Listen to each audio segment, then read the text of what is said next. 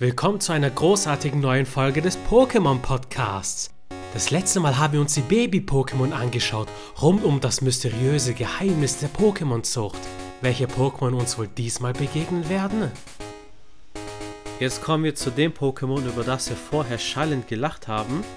Ich muss ja sagen, ich mag das Konzept bei Pflanzen-Pokémon, dass du die Entwicklung wirklich siehst.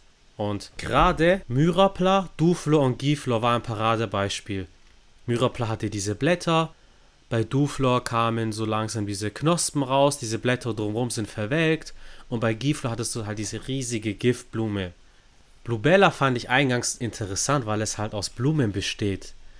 Aber wenn du dir mal die Größe der Pokémon anschaust, so ein Duflo und ein Giflor sind größer geworden. Vor allem ein Giflor ist ja sehr groß, ist so groß wie ein Kind oder ein kleiner Erwachsener. Aber wenn du dir Bluebella anschaust von der Größe, das ist so groß wie ein Myrapla. Das ist einfach, oder wie, wie ein Duflor meinetwegen. Das ist, das ist einfach klein. Das habe ich erst dann später in Pokémon Colosseum gesehen, in den 3D-Spielen. Ach so, du bist ja so ein süßes Blumen-Pokémon. Ich weiß ja nicht, ob ich dich cool finde. Ja, für mich ist es so das typische Blumenmädchen. Oder auch wenn du, wenn du siehst, okay, ähm, es macht ja immer, es passt perfekt, das ist das Hawaii-Pokémon. Ja, so du kriegst eine Blumenkette um den Hals und dann bewegen die sich mhm. auch noch mhm. so, weißt du, so rechts, links, so ein bisschen mit den Hüften und so weiter, mit den Händen ein bisschen mitschwingen. So, das war so Blue Bella einfach. Hm. Du hast es ja bekommen, wenn du einem Duflor einen Sonnenstein gegeben hast. Und ah, ich fand's jetzt nicht geil. Also, das, wie gesagt, Pflanzen-Pokémon so in der zweiten Generation war schon so ein Problem und das ist so das Paradebeispiel, will ich mal sagen. Hier, ich hab's dir nochmal stehen. Während Duflor bei seiner Entwicklung zu Bluebella um 40 cm schrumpft, wächst es bei der Entwicklung zu Giflor wiederum um 40 cm. Das heißt, Pokémon hat sich entwickelt, ist einfach geschrumpft. Was ich aber hier interessant fand, war das Konzept der Nebenentwicklungen. Weil Duflo hatte schon eine etablierte Entwicklung, aber die haben gesagt, weißt du was, wir machen einfach einen Nebenzweig davon. Das entwickelt sich in eine andere Richtung. Das fand ich schon spannend. Man merkt, dass die zweite Generation schon sehr viel Innovation hatte und Dinge ausprobiert hat. Ja, definitiv. Und zu einem Nebenzweig kommen wir später auch noch.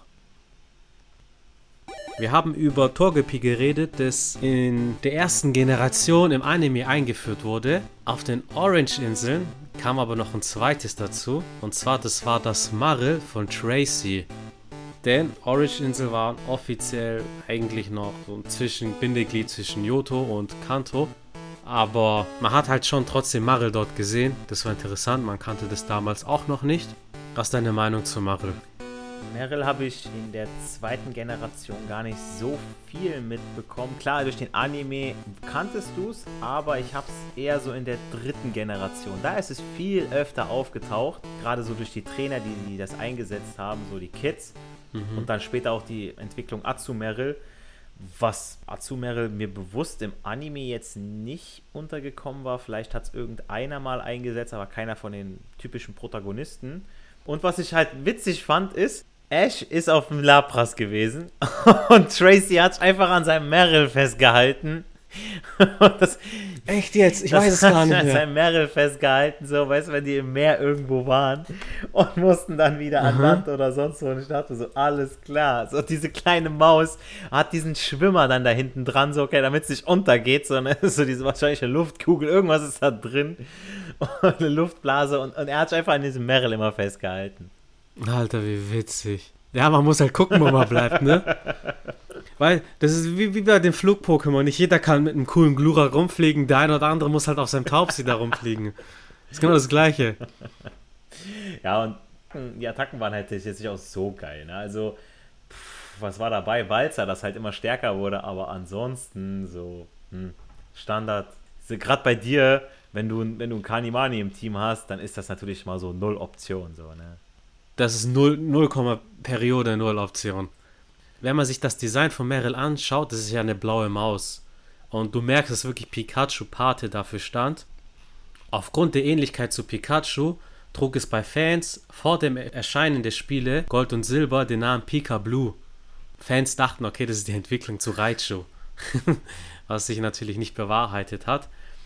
Aber wenn man sich Azumarill mal anschaut, es hat schon Ähnlichkeiten mit dem Raichu ein bisschen, finde ich. So, so ein Aquahase ist es jetzt. Und es kam im Anime vor, du kannst dich vielleicht noch erinnern, das müsste Kanimani gewesen sein, der sich in einen Azumarill verliebt hat.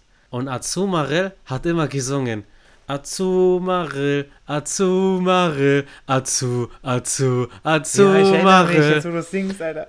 Und es hat sich in meinen Kopf eingebrannt, dieses Lied. Azumarill, Azu, Azu, Azumarill.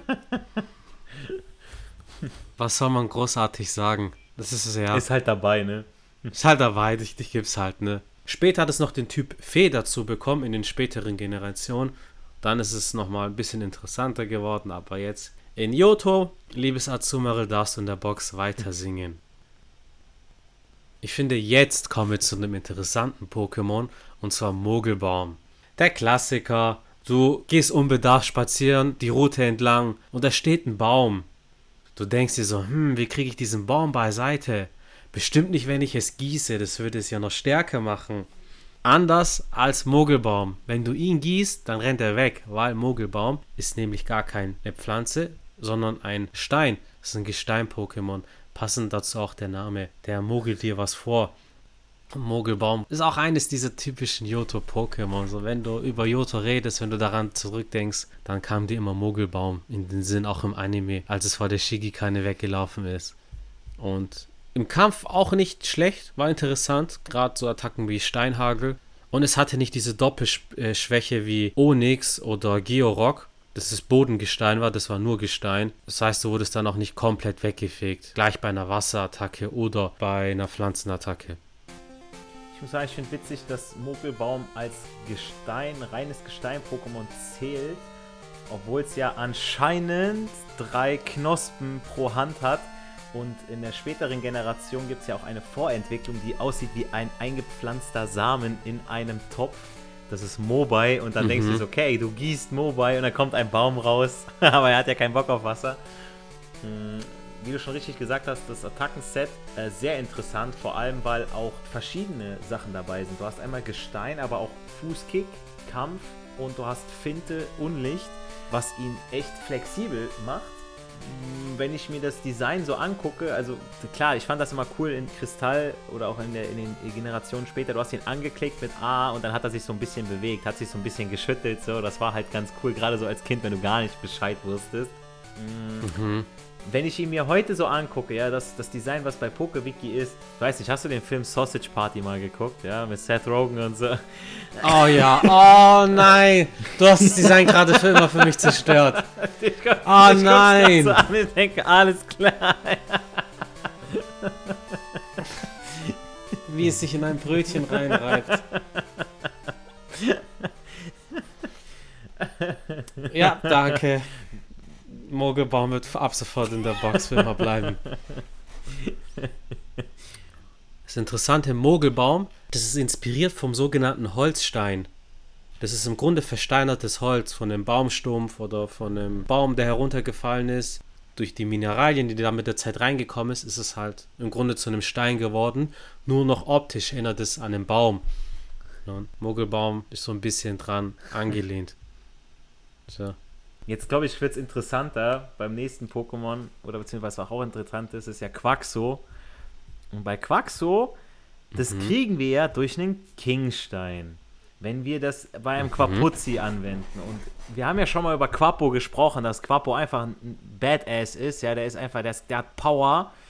Und du siehst mhm. bei Quaxo, okay, da ist auch dieser Wirbel, aber weniger. Im Anime ist er ja ganz oft vorgekommen, weil Ash ihn im Team hatte. Und Quaxo ist per se jetzt nicht schwach, keine Frage, aber pff, ja, ist halt ein Frosch, ne? Und, und äh, ich sag mal, so im Anime, da hat er auch immer so ein bisschen dieses niedliche, verpeilte auch so ein bisschen gemacht, hat mich so ein bisschen auch an einen Anton erinnert. Aber ja, bei mhm. mir ist es jetzt nicht so ein Favorite, so, ne? Ist halt okay, ist ein anderer Zweig der Entwicklungsstufe möglich, aber nicht bei mir im Team. Als Quaxo eingeführt wurde, fand ich es interessant, weil ja die ganze Quapselreihe, es waren ja Kaulquappen, aber diesmal hat es sich zu einem richtigen Frosch weiterentwickelt. Und das Sprite damals war sehr groß. Dadurch hat Quaxo im Spiel relativ mächtig gewirkt. Doch später, als ich dann die dritte Generation gespielt habe, Pokémon Colosseum gespielt habe, Quaxo, ich setz dich ein. Und dann hast du so einen kleinen Frosch. Und du denkst so, hä? Also Quapo ist auf jeden Fall breiter und guckt böse und Quaxo ist einfach so ein kleiner Frosch. Ich denke mir, war das jetzt die Mühe wert, mit einem Kingstein dich zu tauschen, zurückzutauschen, in der Hoffnung, dass dein Kumpel, mit dem du getauscht hast, dich nicht abzieht und das Quaxo behält. Und dann hast du halt diesen kleinen Frosch. Hm, ich bin auch ein Quapo-Fan. Trotzdem hat es einen Sympathiepunkt, weil es dann diese, wie wir schon erwähnt haben, dieses Konzept der Nebenzweigentwicklung noch ein bisschen ausgebaut hat. Was lachst du? Ich lache wegen dem nächsten Pokémon. Komm, schieß los. Es ist einfach Hopspross. schon, schon damals, weißt du so, wenn ich mir das heute angucke, das ist das, das ist das Veganer-Pokémon. Erinnerst du dich an die Spongebob-Folge, als Perla den Laden geführt hatte und Spongebob musste bei dem Krabbenburger alles entfernen, bis auf die Tomate und den Salat. Und genau so sieht Schross aus. er ist total traurig so, das ist hip, das ist cool. Das ist gesund und hat minus 4 Kalorien. Und das, dieses Pokémon, ich glaube, das hatte eine Platscher oder sowas. Das hatte ja gar nichts drauf. Das konnte Platscher, ja. Das war so räudig. Also, ich meine, es war, glaube ich, hinterher so ein, so ein Pokémon, damit konntest du halt andere Pokémon gut fangen. Giftpuder, Stachelspore, Schlafpuder und sowas, ja. Konntest einen Gegner richtig abfacken, ja, mit Egelsamen, Megasauger und so. Aber das war halt erst später, aber das hast du, also ohne Scheiß, das, da sind wir wieder bei dem Thema, äh, keine guten Pflanzen-Pokémon in der zweiten Generation. Also, wer sich einen Hauptspross trainiert hat, du hattest kein Carpador, wo du dann ein Garados rausbekommen hast. Nein, du hattest hier einen Hopspross, wo dann hinterher, ne, werden wir sehen, was rauskommt, aber Alter, nein. Vor allem, ich habe ja Pflanzen-Pokémon gelobt, weil ja, du ja immer eine Entwicklung gesehen hast, eine Knospe, die zu einer Blume wird. Aber schaust du dir jetzt mal Hopspross, Hubelo von Papunga an, was auch immer diese Namen auch heißen. Hey, das sind einfach drei separate Pokémon. A hat B, mit B nichts zu tun. So sehen die aus. Es interessant ist, warum es Platscher kann. Im Japanischen heißt die Attacke nicht Platscher, das heißt im Grunde übersetzt so viel wie hüpfen. Und es ist ja immer gehüpft, weich so, hoch und runter. Deswegen konnte das, aber ja, äh, trotzdem, wie groß ist denn das? 0,4. Also erstmal wiegt es ein halbes Kilo, es wiegt nichts und ist übel klein. Ja, Hobelop wiegt ein Kilo und ist einen halben Meter groß. Nice. Hauptspross ist 0,4 Meter groß. Also es, das Ding wird von meinem Hamster gefressen. Ja, ja, ich sag's ganz ehrlich, ich kann gar nichts zu den dreien nee, sagen. Also Nur, dass ich die nicht trainiert habe, aber ich habe gar keine Funfacts, gar nichts. Äh, wenn ihr Fan seid von dieser Entwicklungsreihe, vor allem von Papunga, schreibt es mir auf Papunga, Instagram. Pusteblume. Ach so, ja. Doch, Löwenzahn, Pusteblume. Aha, siehst du, ja, jetzt haben wir die Blätter und dann die, äh, dann die Blume. Okay, alles klar, siehst du, genau.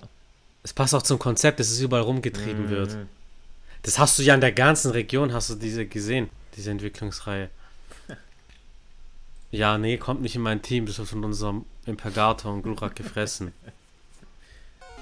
Jetzt kommen wir zum Pokémon, das mir zuletzt seit dem Film Detektiv Pikachu im Gedächtnis geblieben ist.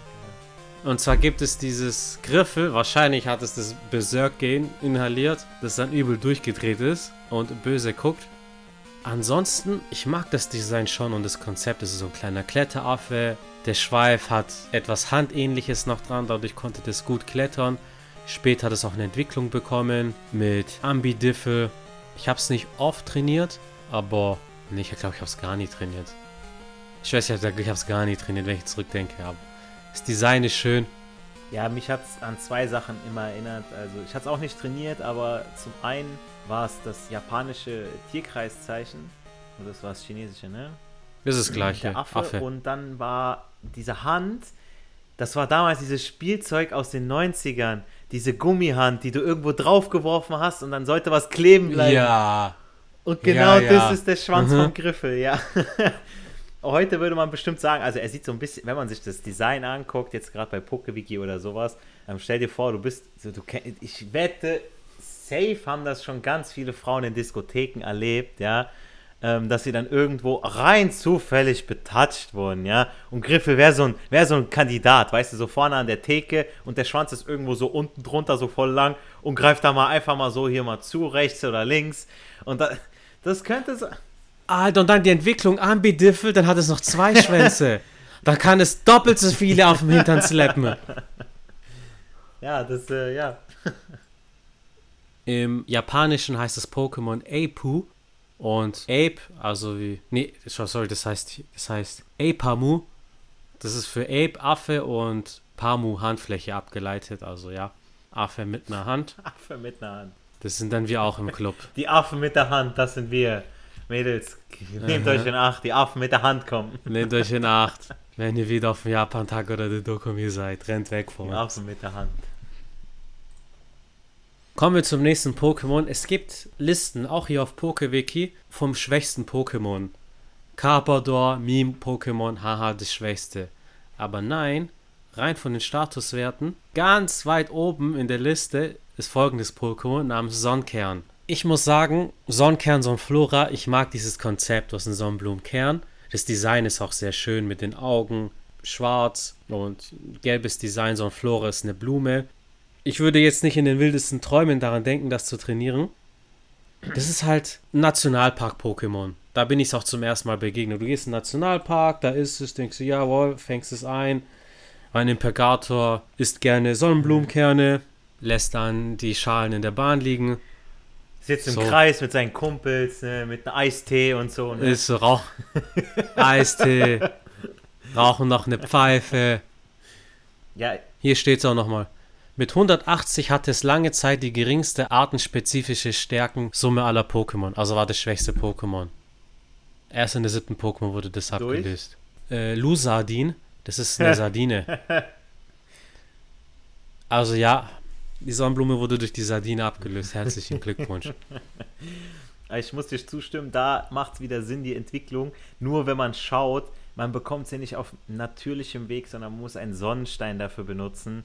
Und bevor ich den jetzt dafür verfeuer, also entweder nehme ich den Verdopplungsglitch mit der Box, aber sonst nicht. Also, Nein, den Sonnenstein hatten wir doch für unser Bluebella, für unser wertvolles schon oh, das ausgegeben. schöne. Nein! Ach man, voll gemein. Ja, also bei mir hat es auch nicht ins Team geschafft. Sonnenflora, klar, irgendwo cool, die Sonnenblume. Und aber sonst, ja, hat jetzt auch nicht so die besten Stats. Ähm, ist auch wieder nur zum Sammeln. Genau. Ich muss an Mauzi denken. Das hat sich immer mal wieder als so ein Flora verkleidet. Und dann war das in so einem Wettbewerb und dann haben die halt geguckt, wie das Pokémon aussieht und da war halt Mauzi noch in seinem Ko so ein Flora-Cosplay und du hast die Krallen von Mauzi noch gesehen. Und die dachten sich, oh, so ein Flora, hm, mit Dornen und so, interessant. Interessanter war hier schon das nächste Pokémon und zwar Yanma. Wenn man sich mal prähistorische Fossilien oder auch Zeichnungen anschaut, also die dann im Nachhinein entstanden sind, dann gibt es diese riesigen Libellen. Yanma ist daran angelehnt und ab und zu hast du mal so einen Anruf bekommen, dass ein Pokémon-Schwarm aufgetaucht ist. Dann wurde gesagt, so hey, in der Region sind, in der Route X und Y sind viele Yanma zu sehen. Dann bist du da hingekommen, dann sind die auch öfters aufgetaucht. Das war so ein nettes Feature, daran muss ich an Yanma denken. Interessant hier ist aber eher die Entwicklung, die in der vierten Generation dazu kam, Jan Mega, was einfach wie Yanma nur in böse und größer aussah, was für mich immer ein Bonus ist. Trainiert habe ich es jetzt nicht. Nee, ich fand auch äh, Jan Mega in der Carlos-Region, das war interessant. Janma, hm, okay, es ist halt die Libelle. Hast du auch, ich glaube, das war seltener im Nationalpark, aber ja, war jetzt auch nicht so meins. Käferflug, okay, ganz cool, die Kombi. Und auch das Attackenset war auch gar nicht so verkehrt. Aber ja, nee, war jetzt auch nicht so bei mir im Team drin. Ein interessanter Fun Fact: Das ist ja so ein prähistorisches Pokémon, also die Optik ist dran angelehnt und es entwickelt sich weiter, indem es Antikkraft hat und sich dadurch weiterentwickelt. So, so dieser antike Touch. Jetzt kommen wir zum nächsten Pokémon, zu dem ich vor allem die Entwicklung komplett vergessen habe, weil es gab in der dritten Generation das geilste Pokémon mit der Typenkombination Wasser-Boden. Das war Hydropi. Aber es gab in der zweiten Generation schon die Kombo mit Felino und Morlord und Morlord habe ich komplett vergessen. Da dachte ich mir, ach so, den gab es auch in der Pokémon-Folge. An sich taktisch super interessant. Wasser, Boden. So, Elektro hat keine Wirkung. Hast nur eine Doppelschwäche gegen Pflanze, aber sonst bist du an sich gut aufgestellt. Hast du Morlord trainiert? Oder Felino? Nee, das war auch so ein Pokémon, eigentlich eher so ein Pokédex einfach nur. Ich weiß, Morlord ist von den Defense-Werten ganz gut, aber das war eher so ein Pokémon, was, ja, was die Gegner einfach hatten. Wasser, Boden, auch wieder eine coole Kombi. Hm, aber war auch nicht so meins. Also ich fand das jetzt Pokémon auch so vom Design jetzt nicht so spektakulär. Hat mich ein bisschen so an wohin genau ein bisschen erinnert. Stimmt, stimmt. Einfach so ein Blob. Felino ist interessant, weil du da noch die Kiemen siehst, die rauskommen. Und es gibt dieses Tier, das heißt Oxolotl. Witziger mhm. Name. Das bewegt sich im Wasser und das hat auch die Kiemen, die links und rechts einfach, die sind einfach draußen. Und daran ist Felino angelehnt. Das ist ganz spannend. Cooler finde ich, was jetzt alles kommt. Also das ist das, was so die zweite Generation auch für mich ausgemacht hat. Psyana und Nachtara, wo auch wieder, das sind Entwicklungsstufen vom von dem Pokémon, was einfach so viele Entwicklungsmöglichkeiten hat und das ist einfach Evoli. Und das hatte ja mhm. schon in der ersten Generation drei Stück mit Aquana, Blitzer und Flamara. Und dann hast du es je nach Freundschaft am Tag oder in der Nacht ein Psyana oder ein Nachtara erhalten. Und klar, hört man dann doch schon raus, das eine ist dann eher ein Unlicht-Pokémon mit Nachtara und das andere ist ein Psycho-Pokémon mit Psyana. Und die waren schon cool. Also da muss ich sagen, die haben mir beide vom Design gefallen. Die sind echt stimmig. Und es gibt auch gerade bei Nachttara, weil, weil das durch diese Kreise, durch diesen Kreis einmal am Kopf, dann ähm, äh, durch, mhm. durch die mhm. Kreise am Bein, hast du es, wie, hat einen Wiedererkennungswert, einen stärkeren, wenn das zum Beispiel auch mal als Cosplay gemacht wird, ja. Weil bei Psyana wird es wieder schwierig, da muss dann schon Nachttaran, Flamara oder Blitzer Aquana muss schon dabei sein, um dass man weiß, dass das Psyana ist. Aber bei Nachtara ist es wesentlich einfacher zu erkennen. Absolut.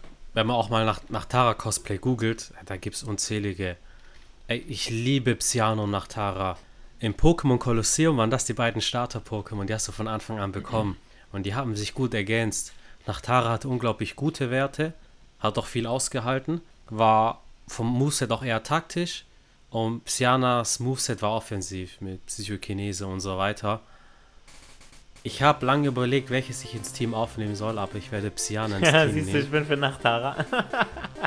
Alter, perfekt! Perfekt. Yin und Yang. Ich bin der strahlende Held. Du bist der Böse. Der im Böse Dunkeln. im Dunkeln. Batman ist der Böse im Dunkeln, ja. der dunkle ja. Rächer.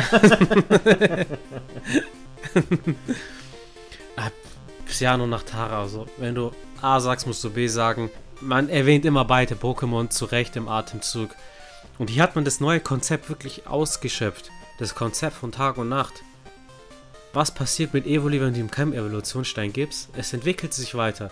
Tagsüber im Siana und nachts in Nachtara. Auch später, wenn du gegen Ende des Spieles gegen Trainer Rot kämpfst, hat er ja die Pokémon, die er im Spiel bekommen hat. Und er hat einen Psyana. Weil in der ersten Generation gab es keinen Tag- und Nachtwechsel, da war es immer Tag. Und sein Evoli ist dann irgendwann zu Psyana geworden. Also von der Logik gut gemacht. Witzig, siehst du, habe ich gar nicht drauf. Mhm.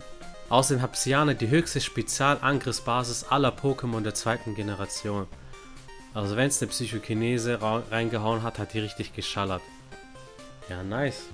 Psyano Nachtara. War das im Anime, als Gary ein Nachtara hatte? Dann ein Evoli? Aber ich glaube auch ein Nachtara später. Hm, weiß ich gar nicht mehr, tatsächlich. Ob er das. Hat er Nachtara gehabt, ja? Ja, ja, der hatte Nachtara. Auch interessant in den 3D-Spielen, so die Ringe um Nachtara, die leuchten. Die pulsieren die ganze Zeit. Das heißt, es kann sich auch komplett dunkel machen. Jetzt kommen wir zum nächsten Unlicht-Pokémon. Was deine ich find's Meinung? mega. Also, Kramurks ist so cool, weil es hat alles von einem. Du, du kennst Urigella so mit seinem, mit seinem Raben Korax, ja. So daran, mhm. Kramux, das war das erste, wo ich dran denken musste, aber auch so vom Design. Es hat ja diesen, diesen Hexenhut, dann der, der buschige Schwanz, der hinten aufgeht, so wie so ein Hexenbesen. Auch da ist ja so ein mhm. Ansatz, wenn sein buschiger Schwanz anfängt, der so ein bisschen bräunlich ist, das so ein bisschen daran erinnern soll, als ob er eben auf einem Besen dann davon fliegt. Mm, und ich weiß einmal im Spiel, da hat er dir ein Passwort, glaube ich, gesagt, ne? Da, und Aha. richtig, richtig. Und das Attackenset ist auch gut, weil ich hatte entweder Golbert oder ihn im Team wegen den legendären Hunden, weil Kramux auch Horrorblick lernen konnte. Oh Und ja. Das hast du verdammt nochmal gebraucht, um einen von denen zumindest zu binden im Kampf. Auf gut Glück, wenn die nicht vorher Brüller oder irgendwas anderes gemacht oder geflüchtet mhm. sind. Mm, aber ja, Kramux ist für mich ein, das ist ein, ein typisches Hexen-Pokémon, so, weißt du, okay, das, das passt einfach perfekt so. Das, da hat man sich Gedanken gemacht, vielleicht für den einen oder anderen ein bisschen überladen, ja, das so der mit dem riesen Hexenhut und dem Schwanz, ähm, der so ein bisschen Hexenbesenartig äh, ist, aber ansonsten so die Krähe, ich finde, das passt. Auf Japanisch heißt es Yamikarasu, das heißt übersetzt dunkle Krähe. Ja, der Name ist Programm. Ich fand es auch interessant, in der Johto-Region bist du ihm gar nicht begegnet. Erst als du später dann nach Kanto gegangen bist, ein Stück Wiese, da war das. Da konntest du es dann auch wirklich actual fangen. Das heißt, ein Johto-Pokémon konntest du dann in Kanto fangen. Und die Idee wurde fortgesetzt durch Kramchef. Also später, erst in der vierten Generation, hat es eine Entwicklung bekommen. Und ja, aus diesem kleinen Gangster, aus der kleinen Hexe ist dann so ein Chef geworden. So. Der Salem. So, ja, hier. ist so, ist so.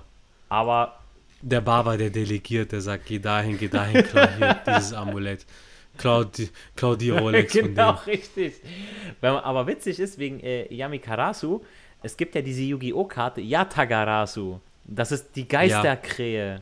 Ne? Und das, mhm. das wieder, also ist ganz witzig, wenn man so sich dann für die Sprache auch so ein bisschen begeistert, ja, oder dann in, in der Yu-Gi-Oh! Mhm. Mythologie, beziehungsweise da so schaut auf den Karten, warum haben die, die Karten diese und diese Namen und dann das mal ab und zu eingebaut und dann, ich sag mal, europäisiert, ne? Ähm, das ich finde ich mhm. einfach cool, ja, wenn so manche Namen Eigennamen bleiben, ja, dass man sagt, ey, wo kommt das eigentlich her? Ja, ich denke mal, deine Zuhörer wieder was Neues gelernt heute. absolut, absolut. Yatagarasu war eine legendäre Karte. Absolut. Und später, wenn man ein bisschen sich mit der Sprache beschäftigt, dann checkt man den Kontext. Das ist schön. Nun kommen wir zu einem Pokémon, das ich immer sehr stark fand und die Kombination Wasser-Psycho hatte. Wir haben in der ersten Generation schon Fleckmon und Lamus kennengelernt. Was passiert, wenn die Muschel in den Schwanz reinbeißt? Es wird zu Lamus. Aber was passiert, wenn das Muschas sich denkt, so, ey, weißt was? beißt man in seinen Kopf rein. Es entwickelt sich auch nur zu Lasho King. Und durch das Gift in Mushas Körper wird Lasho King einfach intelligenter. Und jedes Mal, wenn Lasho King geht, wird noch mehr Gift in Lasho Kings Gehirn injiziert und dadurch steigt seine Intelligenz. Und wenn wir uns an den Film Pokémon 2, die Macht des Einzelnen, zurückerinnern, da kommt ein Lasho King vor und ist so wie der Schlaue, der Gelehrte, der uns ein bisschen durch die Handlung leitet und weist. Also auch das Moveset ist gut, das ist interessant.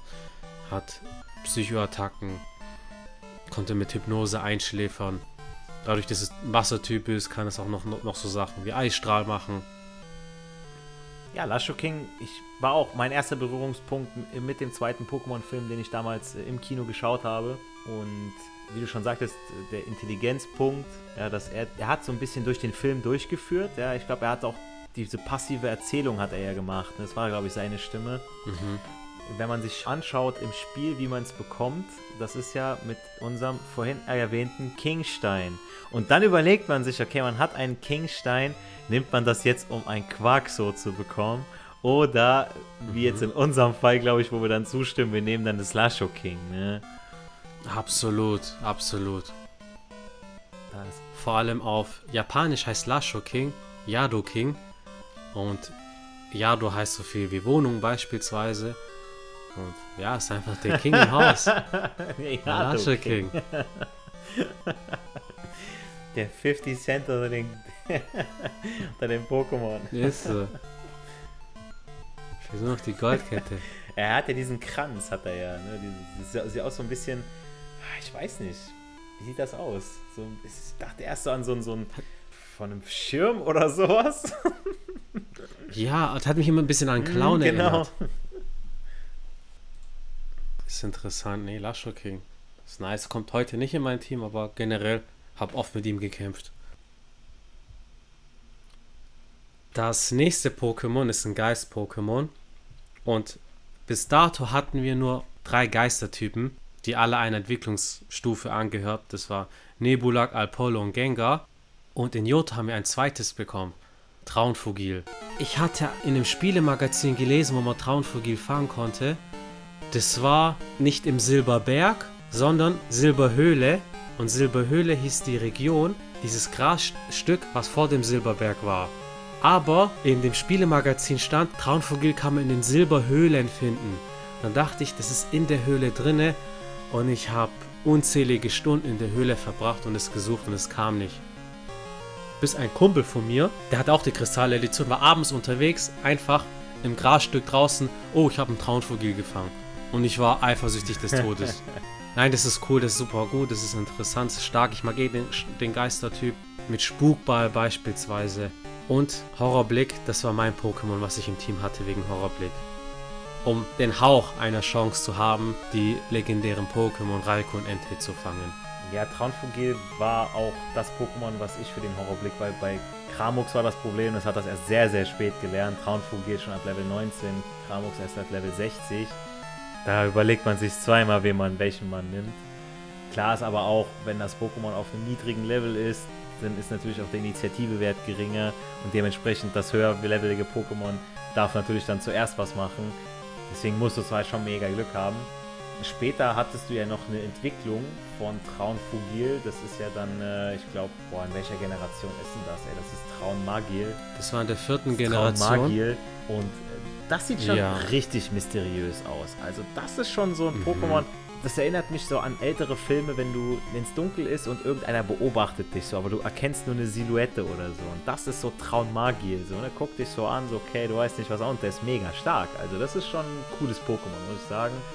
Traunfugil ist, glaube ich, aber auch wegen des Horrorblicks, weil Ash hat ja Suicune getroffen und da war ja dieser, ähm, mhm. ah, wie hieß der Typ?